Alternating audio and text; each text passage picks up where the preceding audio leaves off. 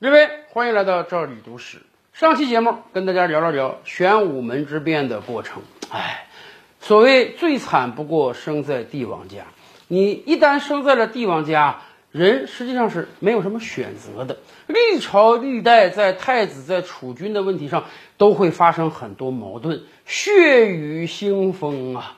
所以啊，有很多人就说：“哎呀，咱们古代封建王朝这帮人也太想不开了。你这个立太子嘛，怎么很多人就坚持说啊，要立嫡立长，不要立贤呢？我们不应当选贤明的人当领袖、当皇帝，引领我们向前吗？怎么能血统决定呢？怎么能因为这个人是正宫娘娘生的，他是老大，他就有继承权，其他的儿子就没有吗？这不符合人类前进的方向啊！我跟大家讲。”古人虽然在知识水平上比我们差，可是古人的智慧并不差呀。古代的先贤们要求立嫡立长，这也是经过充分思考的结果呀。大家想想，为什么很多人不主张立贤而主张立嫡？按道理讲，谁不知道有才能的人能更好的带领国家成长？但问题是，你如何实现呢？举个例子啊。老皇帝有五个儿子，本来嘛，按照正常规定，老大是正宫娘娘生的，他立为太子。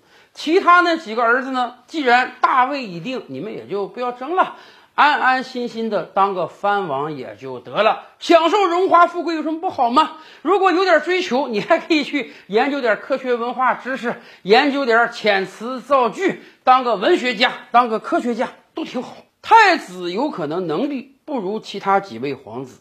但是，由于整个国家的体系是非常稳定的，天下大事并不只是寄于一人。就像以前有人说，美国政治制度非常稳定，选只狗上去也不会有啥问题。是的，如果一个朝代的政治结构稳定，哪怕太子的能力不是那么强，但是一众老臣的扶持之下，不会出大事。反过来讲，老皇帝说了：“你们五个都是我儿子啊，谁都有能力当太子。我准备对你们进行一番考察，哎，谁能力强，我就让谁当太子，其他的当藩王。那么接下来这五个儿子怎么想？哦，你能力强，我比你还强，你凭什么证明你比我强？而且不能光证明自己能力强。”还得证明自己有班底呀，还得证明有很多人拥护自己呀。所以这五个人表面上展开一场争夺太子之位的斗争，实际上会把整个朝堂搅得一团糟。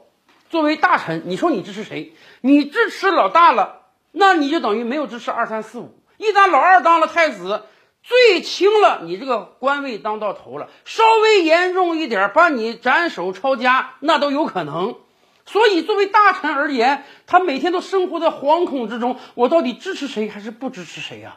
到了关键的时刻，你就算保持中立，那也是一种表态，到时候也有你受的。所以，竞争上岗最好的结果就是康熙朝的九子夺嫡，雍正好不容易当上了皇帝。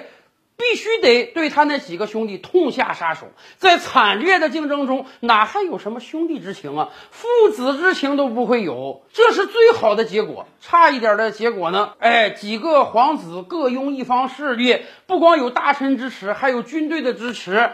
既然争不过大位，干脆我割据吧，我独立吧。于是互相乱攻一气，恐怕整个国家那都得散架。古代为什么说啊，储君是国本？一个很重要的原因就是，你把这个大位早早定了，以绝其他人的觊觎之心。我把这个太子定好了，全天下都知道他是太子，其他的皇子没有意外情况，你是不可能夺太子之位的。那你就踏踏实实的当个藩王吧，整个国家就稳定下来了。太子之位没定，老皇帝几个儿子都是龙精虎眼，年富力强，那整个国家就乱去吧。而且。我们考虑这种情况呢，还是几个皇子都已经成年。毕竟老皇帝的皇子是不可能都在同一时间成年的。如果老大已经四十了，老二三十，老三二十，老四才十岁，老五刚出生，你说怎么比？你让一个出生婴儿和中年人竞争一下谁能力强，这太不公平啊！对于老皇帝而言，左手也是肉，右手也是肉。我如何让几个儿子在年龄不同的时候来比较他们的能力？而且还有一个问题，就算儿子们年龄都差不多，而且呢，我们不比国政，我们比比诗词歌赋，比比文章好不好？就像我们古代考科举一样。但大家不要忘了，中国古代科举的重要责任是什么？难道真的是选拔人才吗？是的，选拔人才是其中的重责之一。还有一个原因，就是要给全天下读书人希望。你踏踏实实的读书，过来考一次试，就能朝为田舍翁，暮登天子堂，学成文武艺，或与帝王家。这个状态你是有出路的，你就没有必要去搞造反，你就没有必要和朝廷对着干。通过科举吸纳了人才，稳定了民间。至于是不是诗词歌赋好的人就能统帅国家，那个不重要。也就是说，科举的思路和选皇子的思路是截然不同的。而且还有一点啊，中国古代讲究什么呢？君权神授，皇帝是受命于天的，任何人都不能觊觎皇帝之位，因为这是天定的。最大，所以血统论是有道理的。刘邦斩白蛇起义，那是上应天命的，是老天定的。他们老刘家人当皇帝，那么既然皇帝之位是天定的，长子嫡子之位，他不也是天定的吗？哎，这虽然是封建迷信，但也不得不说，在封建时代，它可以安抚人心。反过来讲，如果你皇子要通过一场考试才定下来谁当太子，谁不当太子，或者说。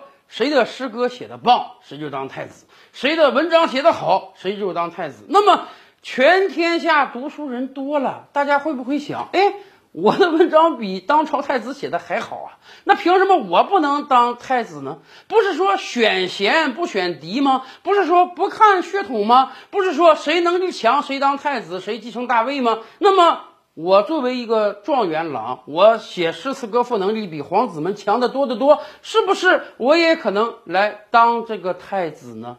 在整个封建时代，皇权最强调的就是稳定，就是每个人都不能有非分之想。所以，一个人到底应当当多大的官儿？一个人能不能当太子？能不能继承大位当皇帝？这是天定的，不是你自己争就能争来的。在这个状态之下，你如果开放考试啊，你让皇子们公平竞争，那真的有可能使得民间都质疑你整个皇权的合法性啊。所以我们的先贤们才立嫡立长不立贤。一个人能够干什么位置，他出生就定了，这也是一种君权神授的思想，这也是为了整个朝堂的稳定啊。所以。历来很多人说：“哎呀，李渊明明知道整个大唐江山都是李世民打下来的，他只不过是老二，不是老大。为什么李渊不把位子传给老二呢？如果李渊把李世民定为太子，是不是就没有玄武门之变这场祸事了呢？我看，如果他那么定的话，那大唐的分崩离析恐怕都会到来啊。”